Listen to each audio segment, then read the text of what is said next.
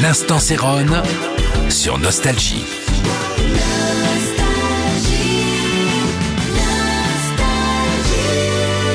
Salut, c'est Céron.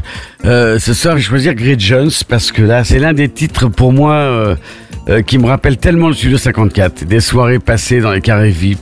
Alors, évidemment, elle était avec Jean-Paul Goud, qui était un provocateur qui l'a découpé en morceaux, cette femme sublimissime, au-delà d'une beauté, d'une une déesse, et qui nous sort un titre, La vie en rose, si sensuel, quoi. Je veux dire, c'est... euh, euh, ce sont des souvenirs pour moi euh, que j'entends. Je- euh, C'était vraiment la vie en rose. J'ai l'impression de transpirer, de, de danser, d'être un petit peu dans la chaleur de discothèque.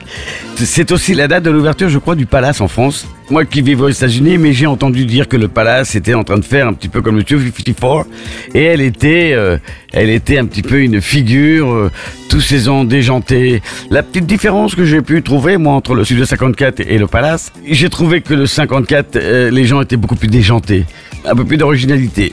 Le Palace l'étend, mais dans une attitude un peu de paraître que je trouvais quand je venais en voyage et que euh, en France et que j'allais euh, j'allais voir ce qui se passait.